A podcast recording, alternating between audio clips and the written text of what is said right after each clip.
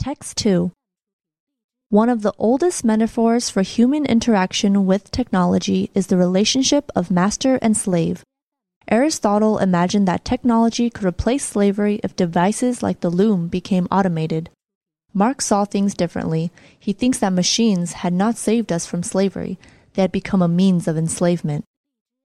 Today, computers often play both roles. Nicholas Carr confronts this paradox in his new book, The Glass Cage Automation and Us, analyzing many contemporary fields in which software assists human cognition. The book also takes a stand on whether such technology imprisons or liberates its users. We are increasingly encaged, he argues, but the invisibility of our high tech snares gives us the illusion of freedom. As evidence, he cites the case of Inuit hunters in northern Canada. Older generations could track caribou with astonishing precision by noticing subtle changes in winds, stars, and animal behavior. Once younger hunters began using GPS units, their navigational prowess declined. And when a GPS unit broke, young hunters who had not developed and practiced the wayfinding skills of their elders were uniquely vulnerable.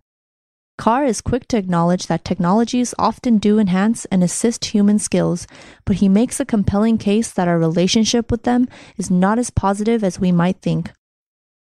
All of this has unmistakable implications for the use of technology in classrooms. When do technologies free students to think about more interesting and complex questions? And when do they erode the very cognitive capacities they are meant to enhance? The effect of ubiquitous autocorrect software is a revealing example. If writers don't clutter their minds with often bizarre English spelling conventions, they have more time to consider the questions of style and structure. But psychologists have found that the act of generating a word in your mind strengthens your capacity to remember it. When a computer automatically corrects a spelling mistake, we're no longer forced to generate the correct spelling in our minds. The phenomenon is not specific to modern technologies. The same concern appears in Plato's Phaedrus, where a character in the dialogue worries about the effects of the phonetic alphabet. This discovery will create forgetfulness in the learner's souls because they will not use their memories. They will trust to the external written characters and not remember of themselves. Automating almost any task can rob us of an ability. As all good teachers know, students need to experience confusion and struggle in order to internalize certain principles. That's why teachers avoid rushing in to assist students at the first hint of incomprehension.